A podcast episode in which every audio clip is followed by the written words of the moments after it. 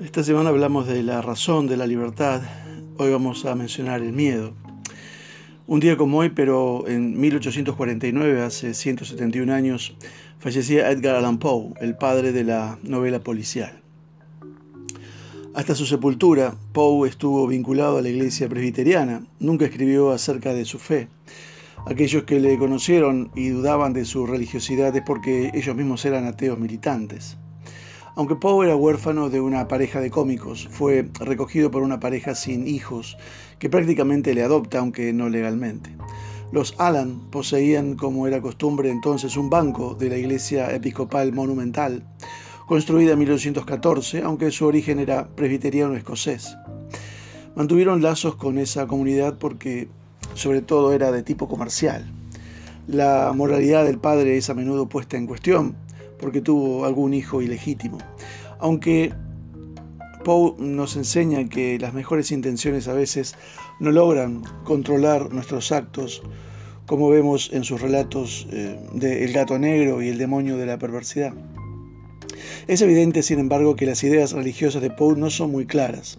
En un sentido podemos eh, entender que hubiera perdido la fe como confianza eh, en la mano divina que dirige nuestras vidas día a día con un propósito bien espiritual, ya que las muertes tempranas y tristes de sus seres queridos, su madre, otra tía, la señora que lo recogió siendo huérfano, su hermano, y la larga enfermedad de Virginia, su esposa, se habían casado cuando ella tenía 13 años y él 27. Todas estas pérdidas probarían la fe de cualquiera.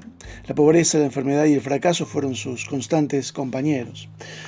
Poe fue un hombre dominado por el miedo. El terror, dice, el terror de mis relatos no procede de la lejana Alemania, donde se escribían eh, cuentos de terror, como algunos dicen, sino de la densa oscuridad de mi corazón. Por eso el escritor estaba más cerca de la verdad que muchos de nuestros contemporáneos. Entendía que los temores no vienen de nuestras circunstancias, sino de nuestro interior. La ansiedad es una condición del corazón que da lugar a muchos males, codicia, avaricia, robo, pero como en el caso de Poe, crea también muchas adicciones. Poe era alcohólico y drogadicto.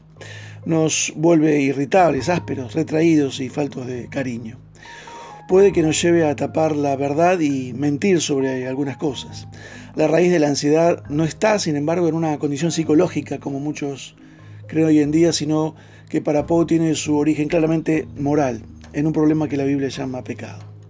Jesús dice, no os preocupéis por vuestra vida en Mateo 6:25, ya que el angustiarnos por el mañana, dice el versículo 34, mostramos la raíz de nuestra ansiedad, que es poca fe. Versículo 30. La falta de confianza en todo lo que Dios ha prometido ser para nosotros en Cristo Jesús. No pensemos que Dios ignora nuestras necesidades, Él las conoce todas, dice el versículo 31 y 32. No nos mira con indiferencia a la distancia, sino que se interesa por nosotros como nuestro Padre Celestial. Depositemos en Él nuestra ansiedad, porque Él cuida de nosotros, 1 Pedro 5. Si no lo toma mal, le, pido que pueda compartir este audio con alguien que lo esté necesitando. Estoy a su disposición si algo le puedo ser útil. Que Dios le bendiga.